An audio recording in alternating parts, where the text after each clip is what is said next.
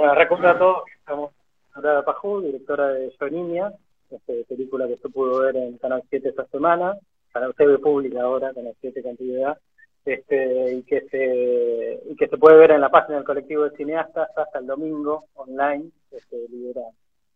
Eh, bueno, primero quería hablar un poco, la, la peli es bastante autobiográfica, toca bastantes temas de tu propia vida y personales, digamos, ¿cómo, cómo te planteaste ese trabajo este, en el guion y en el acercamiento a la historia? ¿Hasta dónde contar? ¿Cuánto tomar de esa referencia? ¿Cómo, nada, cómo fue ese laburo? Y también si, pesa en la cabeza también cómo va a afectar a las personas que están involucradas en la historia, en tu propia historia, digamos, y cómo llevaste eso a lo largo del tiempo. Eh, bueno, sí, es bastante autobiográfica. Igual creo mucho en el cine, que creo que el cine es, todo autobiográfico, pero esta tiene como elementos por ahí más de mi vida, si con eso nos referimos a autobiográfico. Y mm, me lo planteé mucho, de hecho cambié mucho el guion hasta último momento. Y de hecho en un momento la película se llamaba Natural y era, tenía otras cosas, otras escenas y tal. Y si bien era mucho más efectivo que se llamara Natural, era como, pero para mí era como personalmente me asustaba demasiado y, era como hacerme cargo que eso que estaba ahí era 100% realidad y no lo es. Está modificado como que tomé la esencia de ciertas cosas y las transformé en escenas, de ciertas cosas que viví y algunas sí son reales, pero eso bueno, me lo pueden preguntar y por ahí alguna lo, lo contaré, pero qué sé yo, queda también en la gente, pero te pasó esto y te pasó lo otro, y cosas fueron peores, cosas fueron mejores y cosas simplemente fueron forzadas para que cierre una narración, ¿no es cierto? Así que, bueno, qué sé yo. Y mm, después, sí, claro, que, pensaba sobre todo también en los demás más que en lo que me pasara a mí, o qué iba a pasar con la gente, con todo, y, sobre todo con la gente que, que, que, conozco, que me conoce a mí. Y hay de todo, hay desde los que me dicen, pero eso no pasó así, o esto es tal cual, o la casa, una amiga mía fue al rodaje y se sentó en el set de la nena y me dijo, ay, este es el mismo olor que en tu casa de cuando eras chiquita. O sea, desde eso a, gente que me dice, ¿cómo decís eso? Si tu vida era re diferente. Y la gente vivió lo que vivió. Y justamente con esto de que se está proyectando en estos días la peli, por ejemplo, mi primo, que está retratado en la película, que es el hijo de la tía, casi no nos hablamos, pero porque hay mucha diferencia de edad, y me llamó y le explotó la cabeza en muchos sentidos. Y me dijo, vi muchísimas películas, ¿no? Entonces, vi la película vi, lo que vos vivías y me vi a mí retratado y vi a mi familia y todo eso es muy loco. Y yo no me lo esperaba tan así, es como que todavía me lo sigo, lo sigo pensando y reformulando, así que es una, una pregunta muy, muy grande la que empezaste, ¿no? Como con cada persona y con cada vivencia.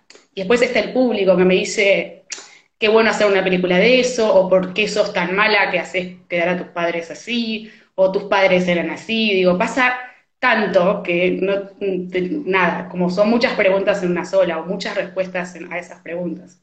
No sé si más o menos. Sí, dijiste un montón de cosas muy interesantes.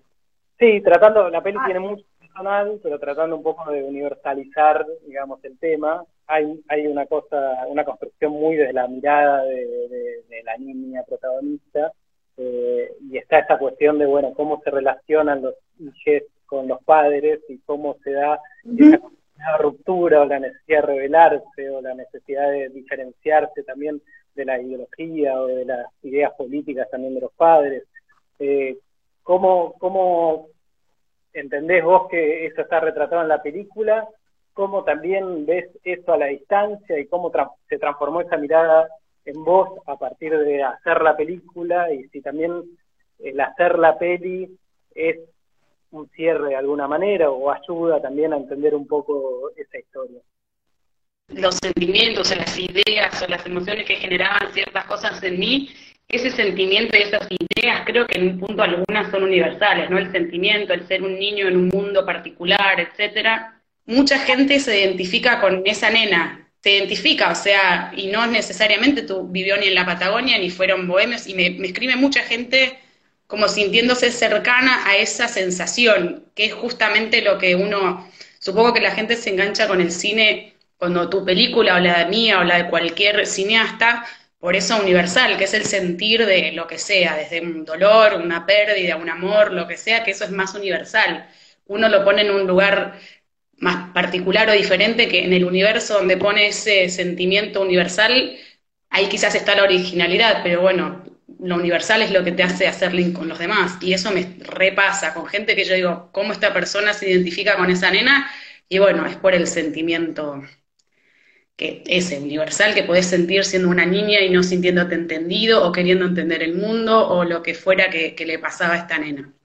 Y después me preguntaste si era un cierre y en ciertos sentidos fue un cierre y en cierto sentido fue una apertura. Yo en España cuando presenté la peli por primera vez afuera, me preguntaron eso. Fue como muy, muy linda las preguntas y respuestas de la gente y nada, se fueron muy a, los dientes, ¿no? Y de pronto, ¿no? bueno, terminé contando, muy movilizada.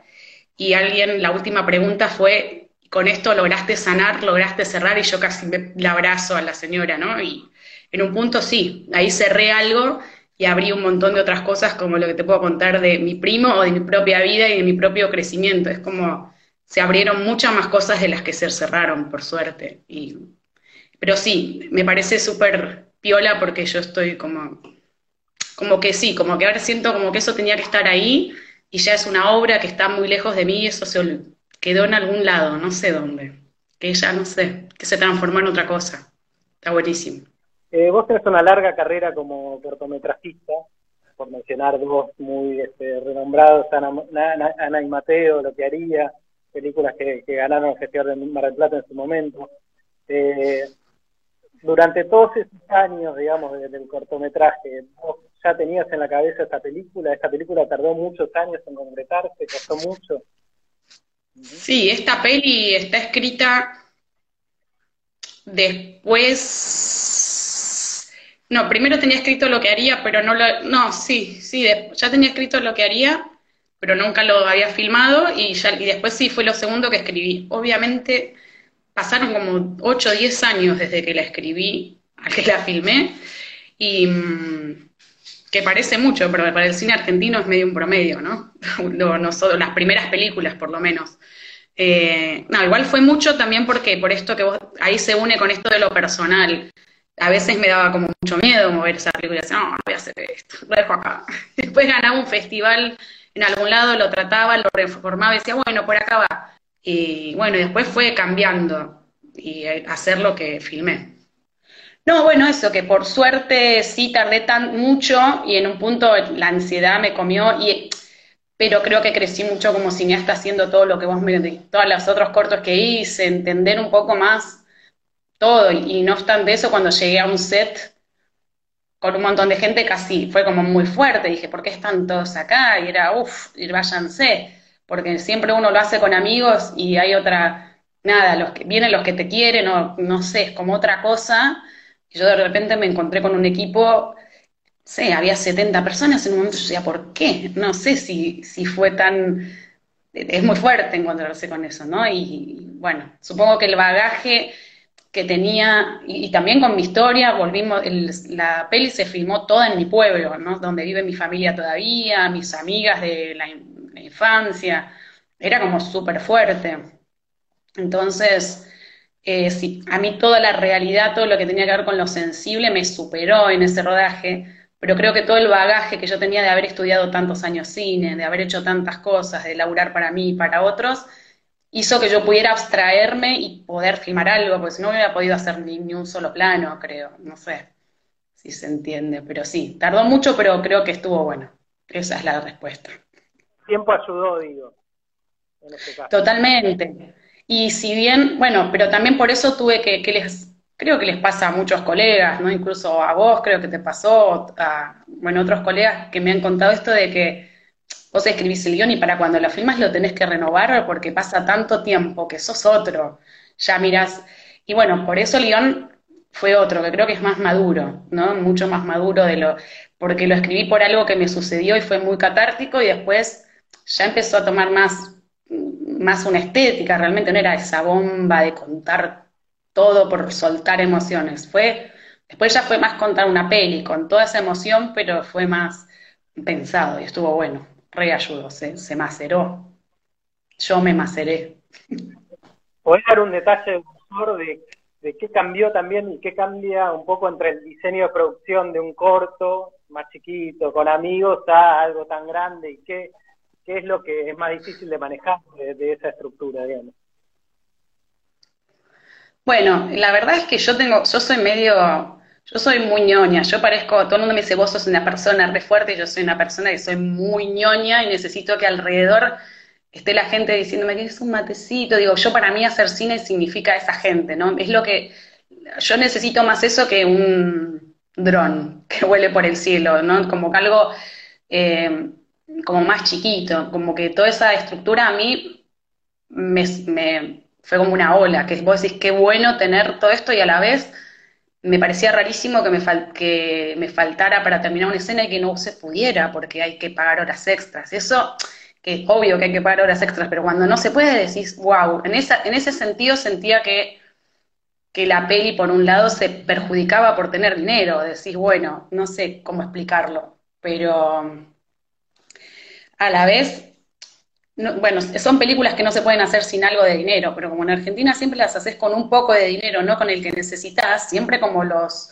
los formatos terminan siendo como muy extraños, ¿no? Como esto que que siempre se, estamos hablando últimamente de la necesidad de tener otro formato, que cada película tiene un formato eh, artístico y obviamente que eso lleva a una producción diferente también. Entonces, no sé, no sé, yo no sé si, para mí fue como fuerte, fue muy fuerte y creo que en los cortos yo tenía completa libertad de realmente hacer lo que quisiera. Con la película, no. De hecho, tuvimos un tema que tuvimos que dejar de filmar una semana y no sé, esa semana tuve que sacar, me, dijo el productor, tenés que sacar tantas escenas, y yo no tenía la libertad de decir, no, nos quedamos a filmar o de convencer al equipo de que venga de onda otro día.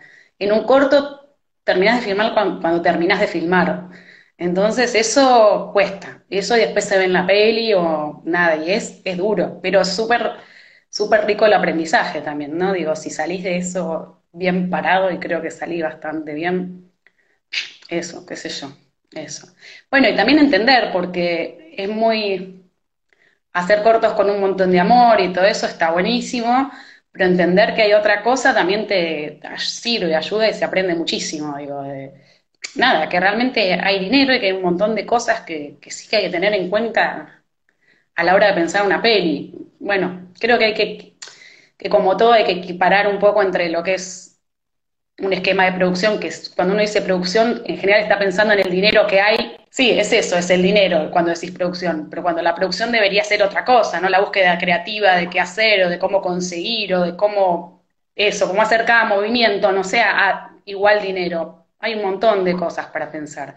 De hecho, hice una peli, hicimos una peli ahora en la Villa 21 y justamente yo dije, yo quiero hacerla sin dinero, que es mentira, ¿no? Pero con otro esquema de producción, para decirlo de otra manera, y a mí me gusta más ese tipo de producción. Sentí que, lo que estaba sucediendo era más, más honesto, como, como me gusta filmar a mí, y la gente cuando iba a filmar, realmente eran las 10 de la noche, estaba Nancy, desde Nancy Duplá, el extra que vino de onda y estaba tomando mate cocido, se quedaban hasta que había que quedarse y era una energía hermosa, no es que estábamos explotando gente, era todos haciendo una peli, para todos nosotros, y eso era no, no, no, no hay con qué, no hay con qué darle, me parece, no hay, no sé. Y uno ahí puede, de la otra manera también filmas, pero me parece que me es mucho más grato filmar de este modo que te estoy contando. Pero bueno, había que aprender, hay que aprender todos. Sí, también es importante siempre por ahí encontrar el equilibrio y el diseño para cada película y cómo la producción que este, ofrecer la, la, libertad de, también que es necesaria para experimentar y para encontrar también la peli. Sí, bueno, exactamente. Si la producción se piensa desde un lado realmente creativo, obviamente que, es eso. Digo, no, no, hay que pensar en la producción desde ese lado. Lo que pasa es que, bueno, en, en, en, Argentina es complicado encontrar ese, yo no sé en dónde hay, ¿no? Al final la producción está bastante peleada con, con lo artístico, lamentablemente, ¿no? Entonces, no sé si peleada, pero no, no van, no son el aliado que necesitamos los directores. Los productores deben decir al revés, ¿no? Pero bueno, yo soy directora, entonces me toca de ese lado. Y también te digo que fui la productora una de las productoras del largo que hice ahora y también es una locura. Obvio que estaría bueno encontrar un sistema que funcione donde, el, eh, por ejemplo, el Inca pudiera darnos estas opciones de, producir como necesita cada película, que es un mundo, porque si no es como tratar de meter algo que no, en un molde que no, no va a entrar. Una cosa así. Hay un laburo muy importante en tus cortos y en tus películas con los actores, digamos, es una de, las cosas de tu trabajo. ¿Cómo fue en este caso la elección del casting? Si ya lo tenías pensado de antes, si lo fuiste armando más cerca de la, del rodaje, y en especial cómo fue la elección de, de, que es la chiquita que hace de armonía en la película, que hace un papel muy, muy bueno interesante, eh, y cómo fue el laburo con ella en rodaje. Bueno, antes de que justo la nombraste, hoy es el cumpleaños de Buenú, así que bueno, si alguien de su familia está viendo esto, ella no tiene internet, Así que, pero bueno, si alguien tiene internet y está viendo esto, que le mande un feliz cumpleaños de todos nosotros. Y bueno, el casting yo lo tenía como en tantos años de, tener el guion, uno va imaginando gente, y yo había trabajado con Andrea, que hace de la madre, en un corto que se llama Lo que haría, que nombraste vos. Eh, como yo hago mucha dirección de casting, yo hice como el casting, fui yo, o sea, iba yo con un asistente de cámara vimos nenas acá y en toda la Patagonia y vimos 600 nenas.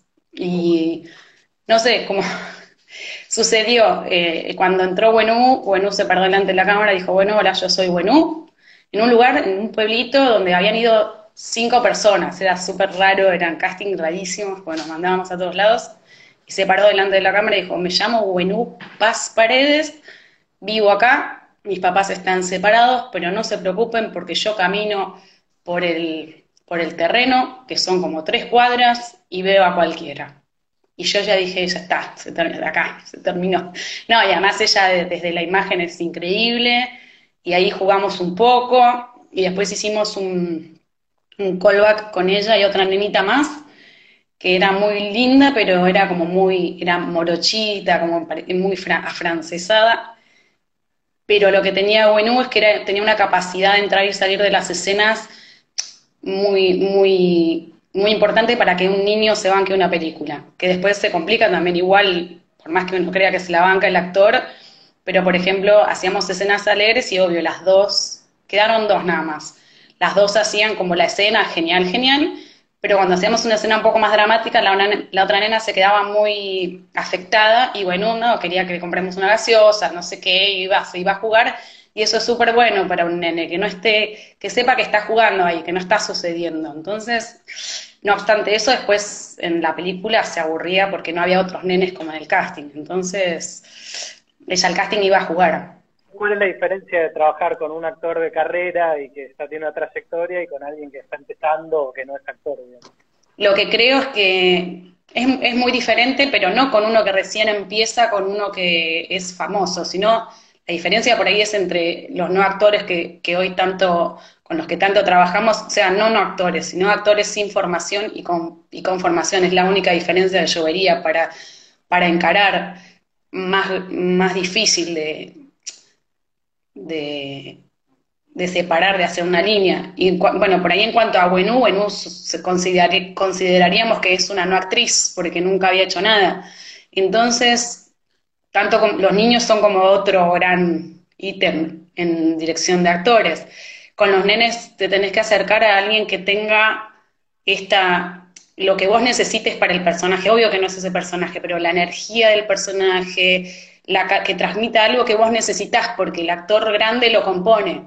Eh, pero el, niño tiene que tener esa energía. Después lo pones en situación, después le das un guion, etcétera pero vos no lo haces eh, meterse a que recuerde cuando sufrió, nada, porque le haces daño. Entonces hay como que jugar o entender por dónde le entras. Y cada y con cada actor me pasa lo mismo, no, no, no sé si hay tanta diferencia. Solo que el actor que tiene formación por ahí usas tienen técnicas, tienen otras cosas ellos para llegar a la emoción y al no actor vos le tenés que decir, también como al niño, jugar a algo para que para afectarlo en el momento y que te dé lo que estás necesitando. Y a veces lo que estás necesitando es mirar para allá y quedarte mirando para allá fijo. Y bueno, el resto lo hacemos con la luz, la cámara y los sonidos, ¿no?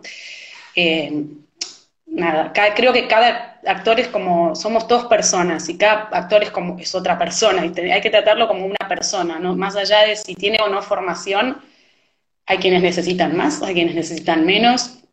Había actores que me decían, ah, me gusta porque vos me tocas o porque vos te pones y me decís hace esto, o me abrazás o me afectás, o me... Y no es que lo hago así, con cada actor hago algo diferente, no, no hay... Muy exigente con la letra, que escribiste? ¿Cómo? Soy muy exigente con la letra, soy una nazi. Así, nazi. Para lo que me puedo decir nazi. No, igual, bueno, sí, en realidad ya desde antes, desde los cortos anteriores, mis primeros cortos, mi primer corto fue Animateo. Nada, en Animateo, que es mi primer corto, con un niño de cuatro años trabajé. Y cuando yo en el momento, claro, no me daba cuenta, fue también un torbellino y cuando terminé leí el guion en casa un día y dije, ay, soy una perra, porque no habían cambiado una coma. Salvo cuando la nena se equivocaba en algo y pronunciaba mal, yo la dejaba. El resto era, no, no, tenés que decir tal cosa. Después en lo que haría lo mismo y en la película también. ¿Cómo, cómo fue la proyección del lunes en la TV pública? ¿Qué repercusiones tuvo? ¿Cómo lo sentiste? Bueno, voy a decir la verdad, verdad, verdad, y es que yo dije, bueno, no la voy a ver, si total, ¿cómo? O sea, nadie se da cuenta si yo la veo o no la veo. Y desde la mañana empezaron a decirme, no, porque me compré una picada, porque me compré un vino para verla con tal. Una gente, que no conozco me dijo que iban a hacer como una, una llamada, un Zoom, pero para, iban a ver la peli y a la vez iban a hacer Zoom eh, para estar charlando la para estar con la familia viendo la peli. Y como dije, uff. Y bueno, un ratito antes, eh, yo vivo acá en casa con un alumno y dije, vamos a comprar un vino porque la voy a ver. Y me desesperé así y fue como súper lindo y, y, nada, y todo el tiempo pareció, fue más adrenalítico que cuando lo ves en un festival o algo así porque la gente me mandaba fotos todo el tiempo, desde Brasil, desde Paraguay, desde la Patagonia, gente que la conoce a Buenú, no sé, gente que estuvo en el rodaje, mis amigos, mis primos, fue como, estaba como más emocionada porque era todo el tiempo alguien, casi no vi la película, la verdad, porque la gente me estaba hablando o, mandando algo, o una opinión, o una pregunta, y era como...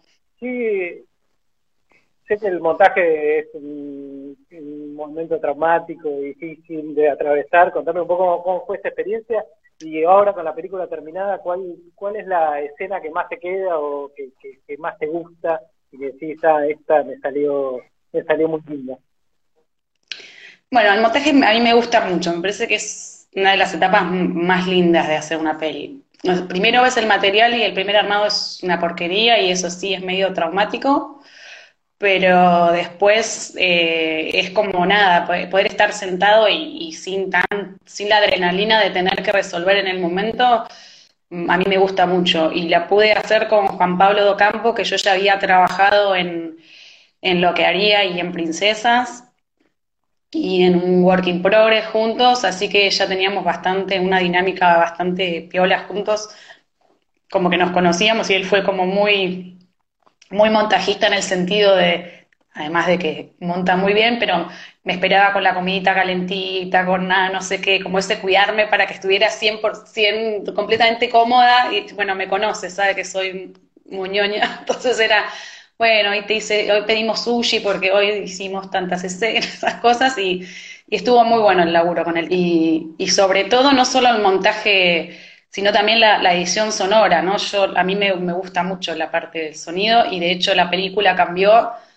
el último día, no, ni siquiera en el estudio de sonido, sino en cuando hicimos la mezcla, el último día yo saqué un diálogo y queda, se reformula diferente. Y eso es muy raro, muy raro y muy lindo. Entonces, ¿y qué escena recuerdo más? Y no sé, pero sí, por, por quizás porque es la, única donde la nena está súper contenta es cuando baila con el amigo y toma vino. Y además porque es como, no sé, la gente la, tiene muy así y por alguna razón uno se sorprende que la gente se ría mucho y, ay, ellos toman vino. Bueno, uno termina pensando en eso todo el tiempo y nada, la tenés muy presente la imagen, qué sé yo.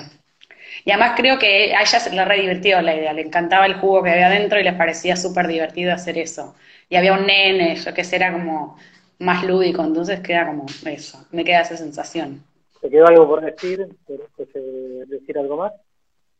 No, ya que viene Pablo Parra, eh, nada, que es, me fue muy lindo trabajar con él, es una, nada, para mí es ideal como DF en el sentido de que yo pienso más en el guion y en los actores y después en la puesta de cámara y él es como muy, y me tuvo que aguantar bastante. El otro día alguien me pidió el guion técnico y las plantas de mi película y yo las hacía el día anterior con una virome y Pablo me aguantaba y cuando llegaba al set le decía, todo eso no. Y Pablo, bueno, ¿cómo lo soñaste? Y van todas las luces para allá. Bueno, un genio y además él como aportó mucho con, la luz, y, bueno, es lo obvio, ¿no? Pero, pero él realmente lo hizo, él ayudó a narrar de una manera increíble y nada, a eso, a, lo que yo tenía, plasmarlo en imágenes, o sea, como que era un, ahí un par a full, así que bueno, nada, pregúntenle a él que, es un, un grosso. Nada más. Y bueno, y agradecer al colectivo de cineastas y a vos por esto. Muchas gracias. gracias a vos por sumarte al, ciclo red este, en esta charla. ¿Cómo va, Pablo? Hola, ¿qué tal? ¿Cómo van? Buenas noches, muchas gracias por la invitación. No, gracias a vos por sumarte. Este, bueno, quería aprovechar un poco para, para que hablemos de Yo Niña y también para hablar en general del laburo del fotógrafo. Eh, ¿cómo, ¿Cómo recibís un guion? ¿Qué, qué lees en un guion cuando le, lees? ¿Y qué leíste en el guion de, de Yo Niña cuando le leíste? Em, bueno, el guion de, de me lo envió Natu, Natu, en el mismo momento en que me hizo la, proposición de fotografiar la película. Eh, por supuesto, tuvimos unas charlas previas en las que ella me, contó a grandes rasgos de qué iba la cosa, cómo, se la imaginaba.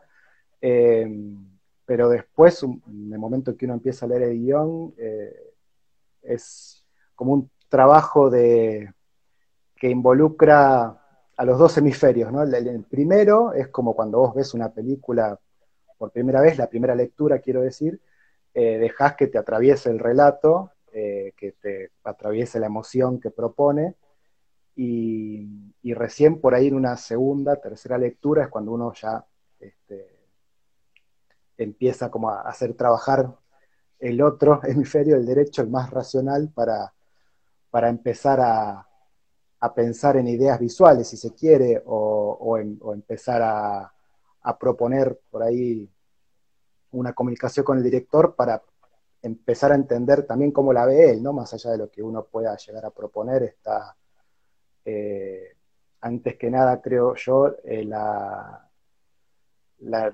necesidad de, verla con los ojos del director. Digamos. Uno puede tener un montón de ideas, imaginarse un montón de cosas, pero me parece que lo primordial al principio es encontrar un lenguaje común y asegurarse de que, uno está pudiendo ver lo que, lo, que el director aspira a que quede como imagen final. Entonces ahí empieza como un ida y vuelta que es una parte muy linda también porque eh, en la medida en que haya tiempo para eso, que por lo general no hay, lo hay, digo, porque a uno le llega el guion por ahí mucho tiempo antes de, que esté confirmado el rodaje, eh, y, ese ida y vuelta que empieza a, circular permite que como que empiecen a aflorar eh, las ideas. Y en el caso de, Natu, ella tenía muy en claro, por ejemplo, una cuestión que tenía que ver con con la luz natural eh, y con la no abundancia de una parafernalia que pudiera llegar a, eh, a, comerse como el set, ¿no? Este, no, es que quería tener cinco camiones de equipo y armar con un equipo de 30 personas en área de foto. Un... Tenemos todos los directores. claro.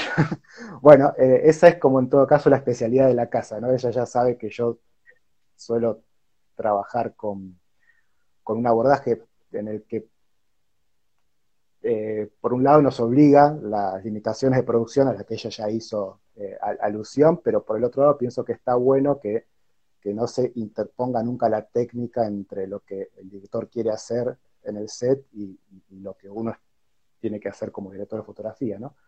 Pero ella lo especificó muy claramente. Y de hecho, en la bibliografía que me pasó, que entre la que está la, obra de un fotógrafo patagónico documental que, fue como la, la piedra de toque para encontrar este lenguaje común al que me refería, eh, estaba muy claro que el abordaje tenía que ser naturalista, casi documental.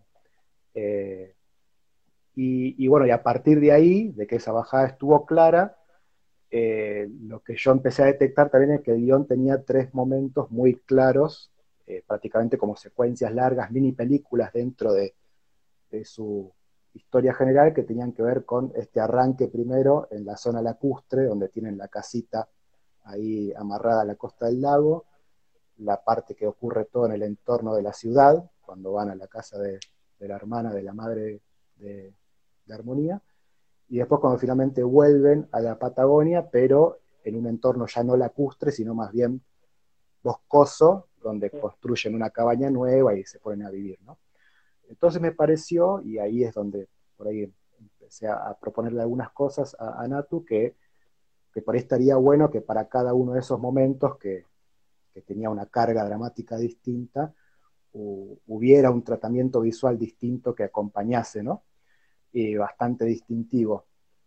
Eh, entonces, eh, bueno, ahí empezó ya otro día y vuelta mucho más específico, en el que terminamos acordando que lo íbamos a, a trabajar de esa manera, ¿no? Y, quedó como finalmente, bueno, el inicio, eh, con una presencia mucho mayor de, de, una luz directa, de contraluz por lo general siempre, sobre todo para destacar eh, la cabellera pelirroja de, ella, de, de Wenú, eh, con lentes muy abiertos, con una textura de imagen suave. Después, cuando pasamos a la parte citadina, la luz más plana, más frontal, sin tanto contraste, con una textura un poquito más dura, con lentes un poco más cerrados, y finalmente en la parte del bosque ya en el extremo opuesto de lo que fue el inicio, donde ya la carga dramática es este, mucho mayor en el sentido que ocurren todas las secuencias más por ahí trágicas, la pérdida del embarazo, bueno, el abandono del padre, un montón de cosas un poco más eh, duras que, lo que era al principio, que por ahí era más idílico, acompañar eso con un matiz de color mucho más frío, con luces cruzadas mucho más contrastadas, eh, y bueno, donde prácticamente no se ve, no se ve el sol, ¿no? Están en ese entorno ya todo de árboles altos, donde eh, prácticamente toda esa apertura que había al principio, que uno siempre desde la costa del lago veía las montañas por detrás, ¿no? Se, transforma en algo mucho más opresivo, y en ese sentido también estuvo bueno el trabajo conjunto con la dirección de arte, porque esa cabaña del final, así como la del principio, la cabaña balsa, eh, se hizo eh, para la película, ¿no? Entonces eh, tuve la oportunidad, gracias al ofrecimiento de, del área de arte, decir, bueno, ¿dónde querés las aberturas? ¿Cómo querés que las hagamos? Como para justamente potenciar eh, estas ideas visuales que habíamos trazado con Natu para cada secuencia. Así que en ese sentido fue muy lindo el recorrido que tuvo el armado de la propuesta visual. Y el, punto de vista planteado, digamos, donde está claramente en, la mirada de ella, de, de digamos, de armonía, eh, modifican algo de pensar la apuesta? ¿Se piensa desde ahí? ¿Se diseña desde ahí o no?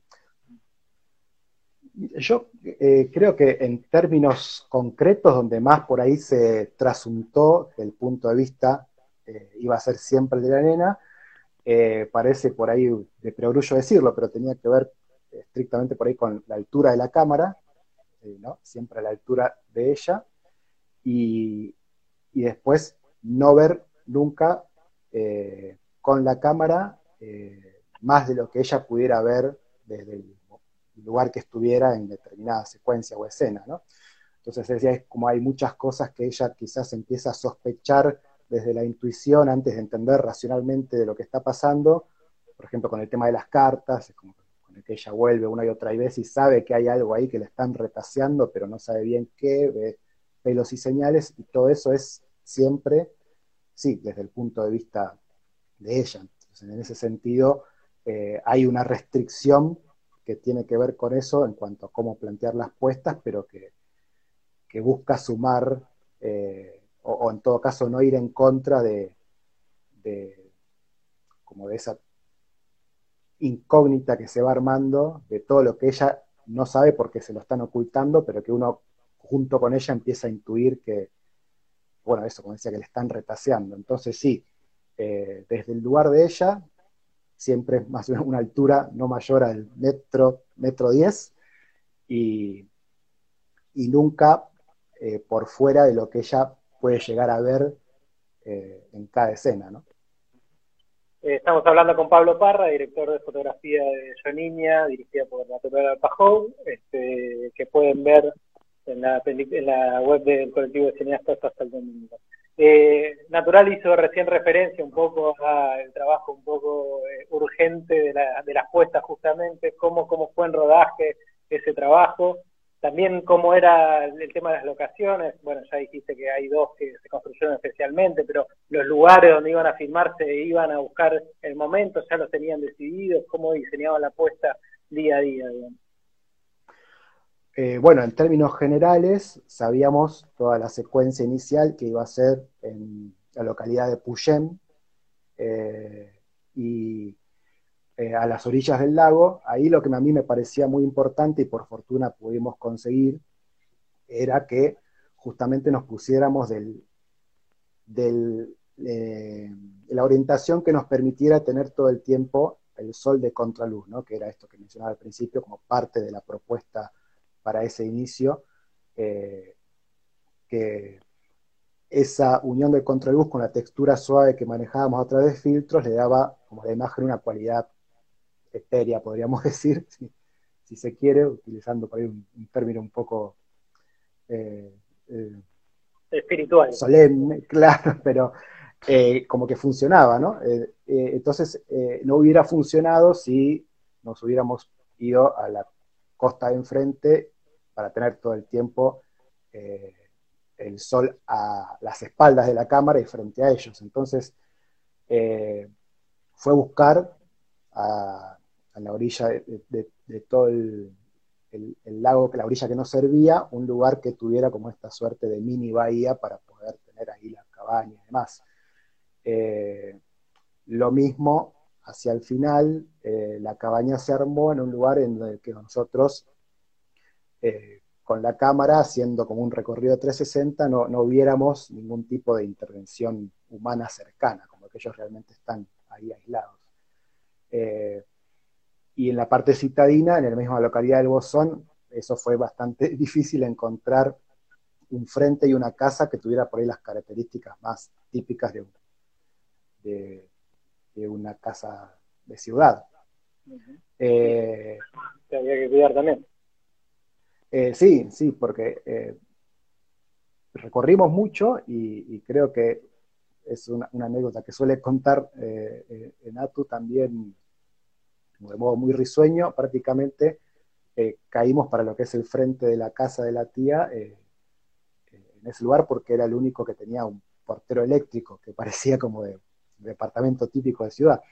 y apenas se abría un poquito más la cámara, ya se veían cosas que no se tenían que ver, en la montaña de fondo, bueno, entonces como que en ese sentido la locación decidió por nosotros, pero eh, en el inicio y el final eh, tuvo que ver con estas cuestiones que, a las que hacía alusión, y después en el planteo día a día, esto que contaba ella de, de la cobertura, que podía ser muy volátil en el sentido de que por ahí había algo que habíamos preparado o pensado, pero que que ella después se le ocurría eh, más este, sobre el pucho una, variante que le parecía que podía funcionar mejor.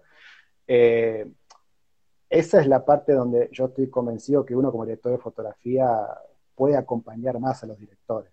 O sea, porque si uno va a estar en el plan de el que le restringe y le dice que no, que no se puede todo el tiempo a un, director porque uno entiende que eh, está como que se están, no sé, violando ciertas reglas del juego al, cambiar algo que se había planeado hace mucho tiempo. Eso me, parece que, que, no, que no está eh, entendiendo las eh, vicisitudes que pueden eh, surgir en cualquier rodaje, que me parece que en ese momento es donde uno tiene que realmente aparecer como como un salvavidas al que el director sienta que se puede aferrar para decir, bueno, mira, yo sé que esto, por ahí estoy complicando un montón todo, pero este, tirame un centro, veamos cómo lo podemos hacer y, que es el trabajo de uno también en el tiempo disponible, porque uno también, además de responder al director, tiene que responder al asistente de dirección y al productor, digamos, estar todo el tiempo manejando esas tres variables, eh, lograr que, el director llegue a poder plasmar lo que tenía en mente. Y, es, parte del paquete que las cosas puedan cambiar, aunque sea eh, a último minuto, y, que uno le tiene que encontrar la vuelta. No es algo que ocurría siempre igual, ¿eh? no, no, no es que era prácticamente un, método, eh, algo que podía llegar a ocurrir eventualmente, a lo que a, veces incluso estábamos obligados, pero por cuestiones también que tienen que ver con el hecho de estar trabajando con, con una actriz que es una niña y es la protagonista, entonces, como que si uno no entra con ese chip ya incorporado, eh, me parece la va a pasar mal. La va a pasar muy mal y lo va a hacer pasar mal a todo el resto, que no es la idea. Eh, pero eh, tampoco teníamos un despliegue tan, bueno, por esto que decía al principio, que tenía que ver con, tratar de mantenernos como, con propuestas simples y un equipo también acotado. Yo tenía eh, un gaffer y dos eléctricos y, un asistente de cámara.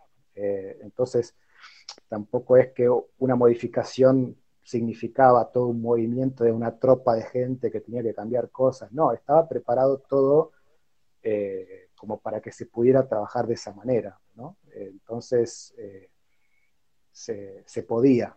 Y... cómodo también en esa dinámica, digamos, no cualquiera. Claro, no, es que uno, digo, también me ha tocado trabajar en, películas donde tenía el, equipo de foto tiene el triple de gente y más equipamiento y este, más parafernalia, pero me, parece que, uno tiene que entender dónde está, parado también. Y, y como decía, tiene que ver también con esto que es previo al rodaje de la comunicación con el director para entender en ese lenguaje común al que mencionaba a que hacía alusión no solamente eh, la propuesta visual para la película, sino el, marco de producción que esa película tiene, que ese proyecto tiene, y, no entrar uno eh, con, con, el pie izquierdo a, un proyecto que, no se va a plegar a las condiciones que, que, para uno no se está acostumbrado a trabajar en otras películas, o que, es parte del trabajo, me parece. Eh, entender la realidad que cada proyecto te presenta. Yo lo entiendo así. Un poco lo que hablábamos también con Natural, de, entender el diseño de producción de cada película y cómo de este lugar para, para que la película salga lo mejor posible. Eh, ¿Qué te pasa cuando ves la peli, cuando ves las pelis terminadas también, no? Este, ¿Cómo encontrás tu trabajo? Este, ¿Te gusta? ¿Lo sufrís? Este, ¿Cómo es esa, esa instancia?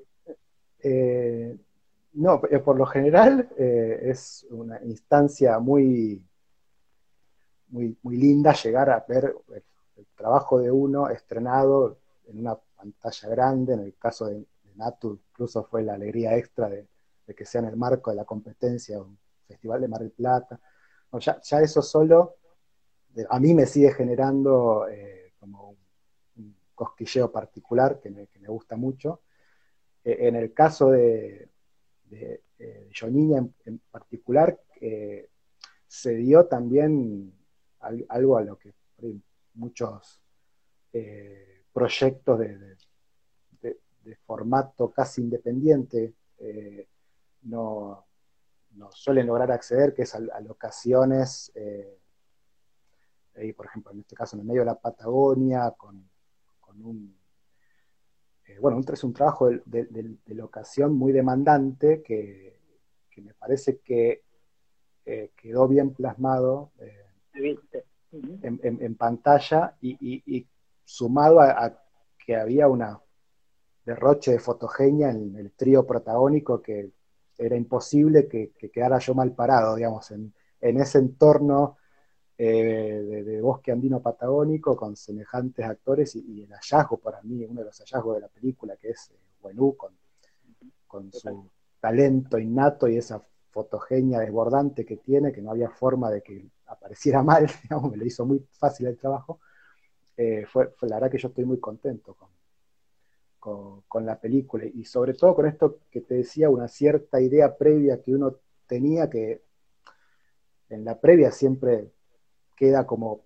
una suerte de aspiración y si vamos a ver cómo nos va, si podemos llegar a, a, concretar algo de todo esto, me, parece que en este caso particular en, la peli quedó, eh, quedó, quedó bien resuelto, ¿no? Estas ideas visuales que teníamos las, pudimos llevar a cabo.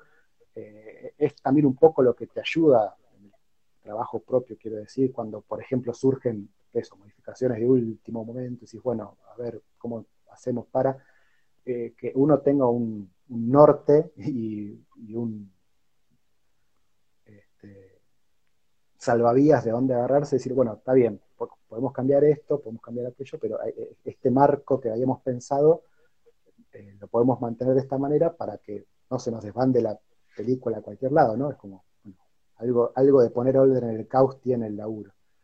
Y bueno, como decía en esta eh, peli, la propuesta me parece que quedó bien plasmada y, y, los momentos en que a mí me tocó acompañarla en proyecciones, bueno, como digo, Natu siempre ha tenido la, la, la deferencia y la movilidad de, invitarme a, muchas de ellas.